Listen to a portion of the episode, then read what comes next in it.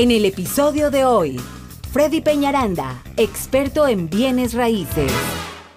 Vamos con nuestro primer segmento del día de hoy, que como les decía al iniciar nuestro programa, que es pago mensual versus precio de la casa. ¿Cuál es más importante al momento de comprar tu casa? Y como nos decía Jorito, todo el mundo dice, pues el precio de la casa. Siempre lo traemos como un chip ya, ya incluido. Y la verdad, no, es mucho más importante saber cuánto es lo que voy a pagar mensualmente por mi casa. Porque a la hora del el precio tiene muchos factores, ¿sabes? Entonces, que pueden cambiar de una otra manera, pero el, el factor más importante es cuánto es mi pago mensual. Eso es un punto. Y traje un ejercicio bien importante porque ahorita, obviamente, todos sabemos que las tasas de interés están muy bajas. ¿Mm? Bueno, sí. Entonces, ¿qué está pasando ahorita en el mercado? Porque ustedes saben que yo siempre digo, yo les digo lo que está sucediendo realmente, no que es que todo está maravilla, no. Los, los tasas de interés están bajas y los precios de las casas están subiendo. Al contrario de lo que todo el mundo decía, que por la recesión, que los precios se van a caer. No, para nada. Estamos totalmente lejos de eso. Realmente los precios están subiendo, pero lo que he tenido llamadas de ustedes que me dicen, Freddy, voy a esperar a que el precio de las casas baje. Entonces eso va a estar complicado porque pues la verdad yo nunca he visto desde que estoy ahorita en real estate, que llevo ya más de seis años, no he visto el primer mes en que los precios de las casas bajen. realmente no. Y ahorita sí han subido a raíz de que pues hay mucho comprador, hay poca casa. Hay una demanda altísima de compradores y eso está haciendo que los precios suban. Adicional a eso, los materiales de construcción también, como hay tanta construcción nueva, han subido. Entonces, eso, eso hace de que los, los, intereses bajos, pero los precios altos. Pero no se asuste con los precios altos, porque justamente les traje un ejercicio en, donde, en donde usted puede ver cómo si nos enfocamos más en obtener una tasa de interés baja va a ganar mucho más que si compra un poquito más alto.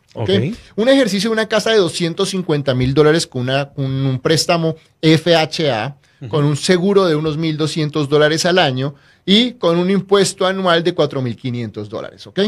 Si usted compra esta casa con el 3% de interés, el pago va a ser 1.681 dólares. La casa de 250. 250 mil. 1.600 dólares. Más o menos, exacto. A lo que estamos al 3%. Oye, y es lo que mucha gente está pagando a veces de renta de apartamento. Exacto. Entonces, ¿qué pasa si ya no es el 3%, sino el 4%? ¿Ya? 1.818. Bueno, aún así está menos de 2.000 dólares y está accesible. Y ya en el 5%, que era como estábamos hace un año exactamente, que estábamos muy bordeando el 5%, es 1.964.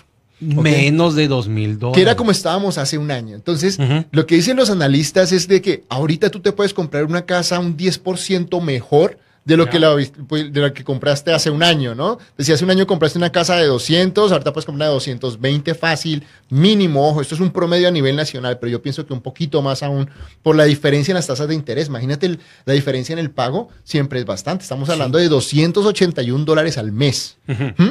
Mientras que si tú compras una casa, bueno, ya no de 250, sino de 260 mil dólares, el pago ya no es 1.681, sino 1.764. Si sube a 280, 1863 y de 300 mil dólares serían los 1962. Entonces mm. tendría que subir la casa a 50 mil dólares para que llegues, digamos, a balancear los dos, el 2%. O sea, entonces, como les digo, aquí el tema es de que si la casa subió 20 mil dólares, todavía es un buen negocio, si me hago entender? Porque, o sea, a no ser que te suba más de 50 mil dólares, en el caso de este, hay que mirar cada casa, pero en el caso de este punto, tendría que subir por encima de 50 mil dólares como para que te digas, ya, ya está, estamos como un poquito altos, ¿no? Y sin embargo, ojo, les digo, nunca hasta el momento han bajado los precios de las casas. Entonces, no le tengan miedo al tema del precio.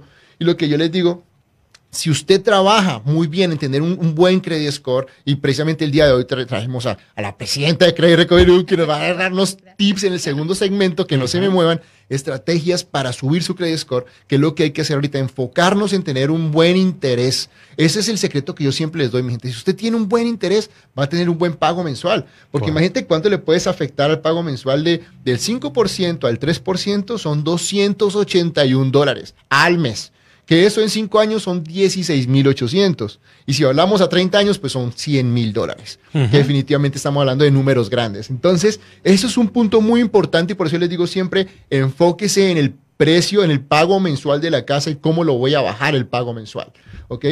Eh, aquí hay una pregunta que dice, ¿qué creen que es mejor? Entonces, en este momento, pagar un, alto, un precio un poco más alto o tener mejor tasa de interés. Definitivamente consiga una buena tasa de interés. hay que comprar un poquito más alto, por, por el incremento, hágalo, pero compre porque definitivamente es importante, ¿ok? Muy bien. ¿Quién te debe dar el pago mensual? Normalmente ustedes le preguntan esto a los agentes de bienes raíces. Algunos tenemos un, eh, la plataforma donde podemos darles, pero definitivamente la mejor persona que les puede dar el valor del pago mensual exacto es su oficial de préstamo. ¿ok? Eso ténganlo muy, muy claro. En el caso de nosotros, Víctor Arana es la persona que les va a dar el, el- el pago mensual de la casa. Normalmente antes de mandar una oferta le decimos, mira, dale los números a este cliente para cuánto, cuánto es su pago mensual y cuánto debería traer estimado para gastos de cierre. ¿ok? ¿Y quién más que Víctor Arana, que es excelente en este negocio, definitivamente, ¿no? Bueno, los factores que te ayudan a, a disminuir el pago mensual. Ojo, primero, el valor de los intereses, uno, como lo acabo de decir. ¿Ya? El valor del seguro de la casa. El valor del y ahorita entre los tips les voy a decir.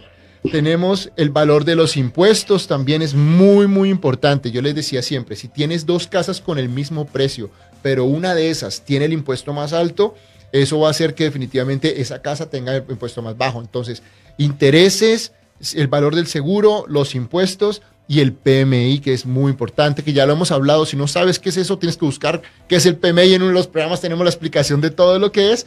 Pero como te digo, si tú tienes el 20% para la compra de tu casa, siempre intenta buscar un préstamo convencional para que no tengas ese pago entre tu pago mensual y te va a ayudar a bajarlo y siempre es representativo el no tener un PMI. Correcto.